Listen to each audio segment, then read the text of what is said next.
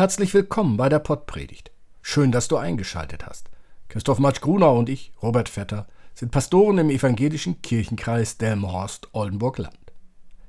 Wie würdest du entscheiden? Wir wünschen dir viel Spaß mit der Pottpredigt. Die Versuchung oder Verführung Jesu durch den Teufel. Dem ausgehungerten Jesus begegnet der Feind oder Versucher, wie es besser übersetzt heißt.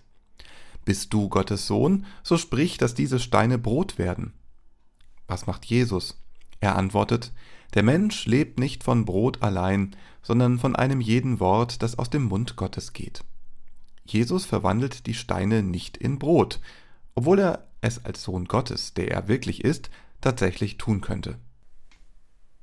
Da wurde Jesus vom Geist in die Wüste geführt, damit er von dem Teufel versucht würde. Und da er vierzig Tage und vierzig Nächte gefastet hatte, hungerte ihn. Und der Versucher trat herzu und sprach zu ihm, Bist du Gottes Sohn, so sprich, dass diese Steine Brot werden. Er aber antwortete und sprach, Es steht geschrieben, der Mensch lebt nicht vom Brot allein, sondern von einem jeden Wort, das aus dem Mund Gottes geht. Da führte ihn der Teufel mit sich in die heilige Stadt und stellte ihn auf die Zinne des Tempels und sprach zu ihm, Bist du Gottes Sohn, so wirf dich hinab, denn es steht geschrieben, er wird seinen Engeln für dich Befehl geben, und sie werden dich auf den Händen tragen, damit du deinen Fuß nicht an einen Stein stößt. Da sprach Jesus zu ihm, Wiederum steht auch geschrieben, du sollst den Herrn deinen Gott nicht versuchen. Wiederum führte ihn der Teufel mit sich auf einen sehr hohen Berg und zeigte ihm alle Reiche der Welt und ihre Herrlichkeit und sprach zu ihm, Das alles will ich dir geben, wenn du niederfällst und mich anbetest. Da sprach Jesus zu ihm, Weg mit dir, Satan, denn es steht geschrieben, du sollst anbeten den Herrn deinen Gott und ihm allein dienen. Da verließ ihn der Teufel, und siehe, da traten Engel herzu und dienten ihm. Lieber Hörer, liebe Hörerin, geh doch ruhig einmal nach draußen. Such dir einen Stein und nimm ihn mit in die Wohnung. Dann lege ihn auf den Tisch in der Küche oder im Wohnzimmer.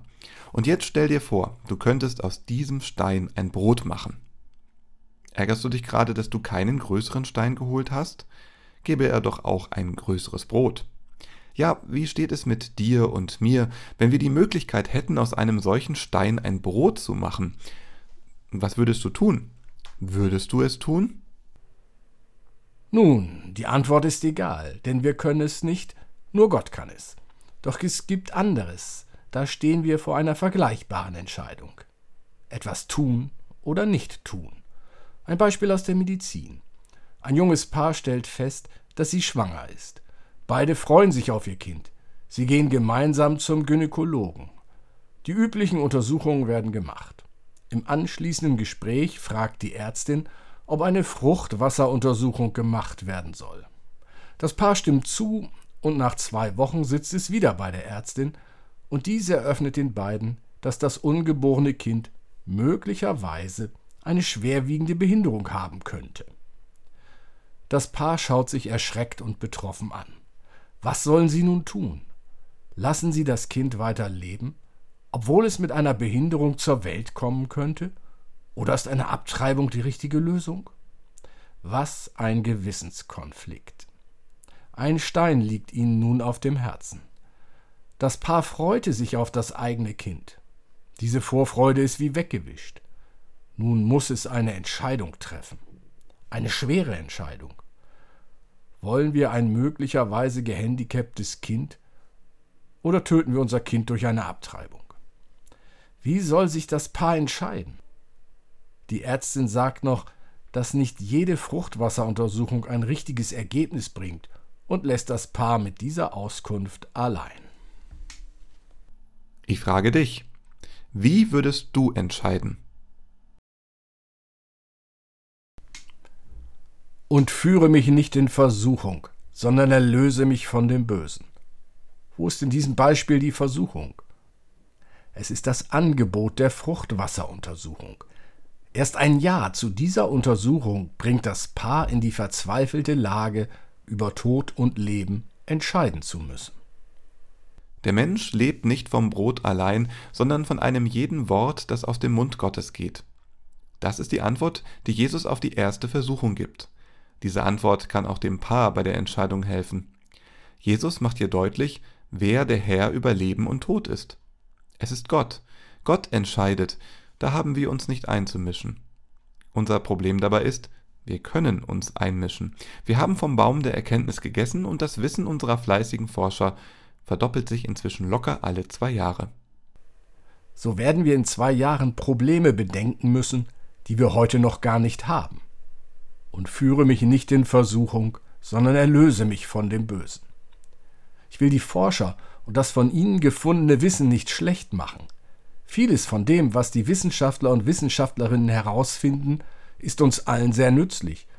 Doch bringt es uns eben auch neue Fragestellungen, die wir für uns selbst beantworten müssen. Der Mensch lebt nicht vom Brot allein, sondern von einem jeden Wort, das aus dem Mund Gottes geht. So ist mit dieser Antwort Jesu klar, wo wir eine Hilfe finden auf die neuen Fragen. Bei Gott. Der Glaube an Gott könnte dem Paar helfen.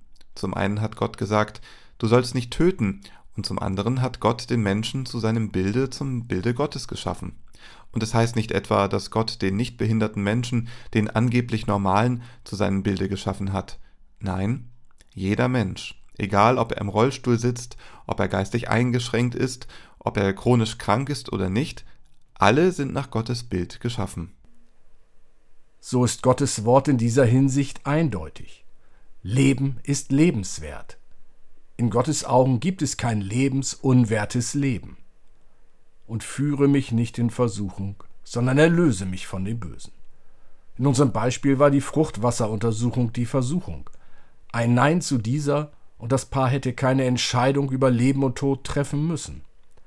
Dieser Stein wäre dann gar nicht erst auf ihre Herzen gelegt worden. Bei dem zweiten Versuch, Jesus von Gott zu trennen, will der Versucher, dass Jesus Gott zum Handeln zwingt. Er will einen Beweis, dass Jesus der Sohn Gottes ist, erzwingen.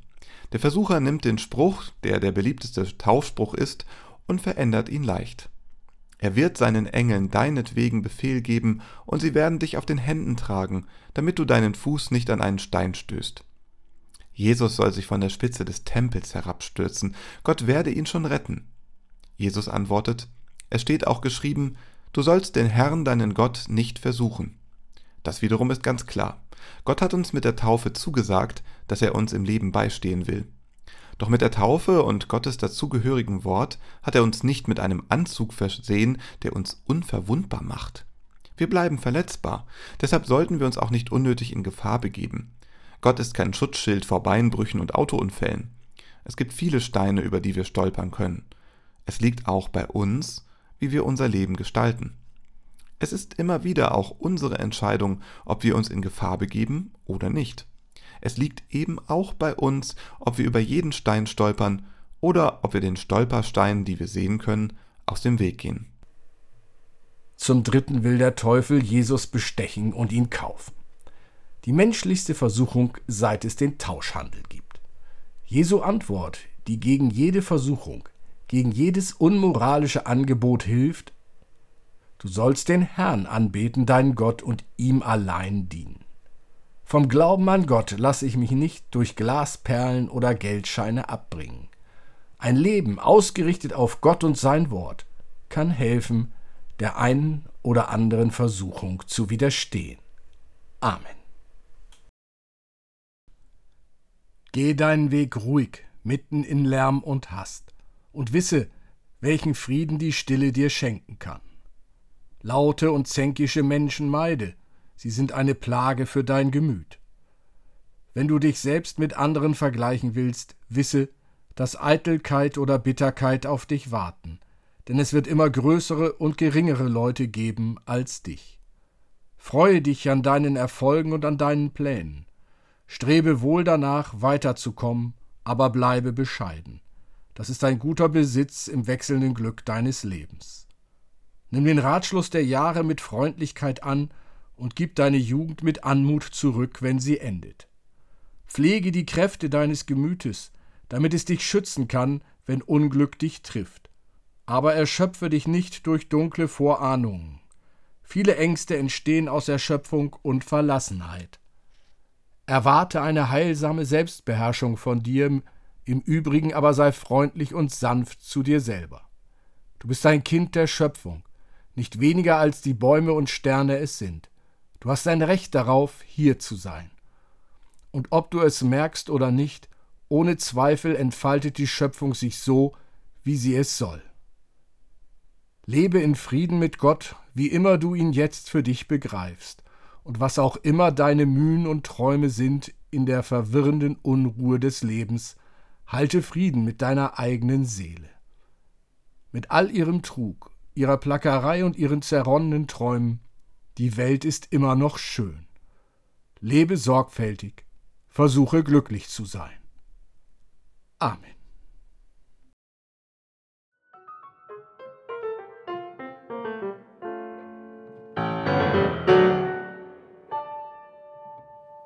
Dieser Podcast ist ein Angebot des evangelisch-lutherischen Kirchenkreises Delmenhorst-Oldenburg-Land.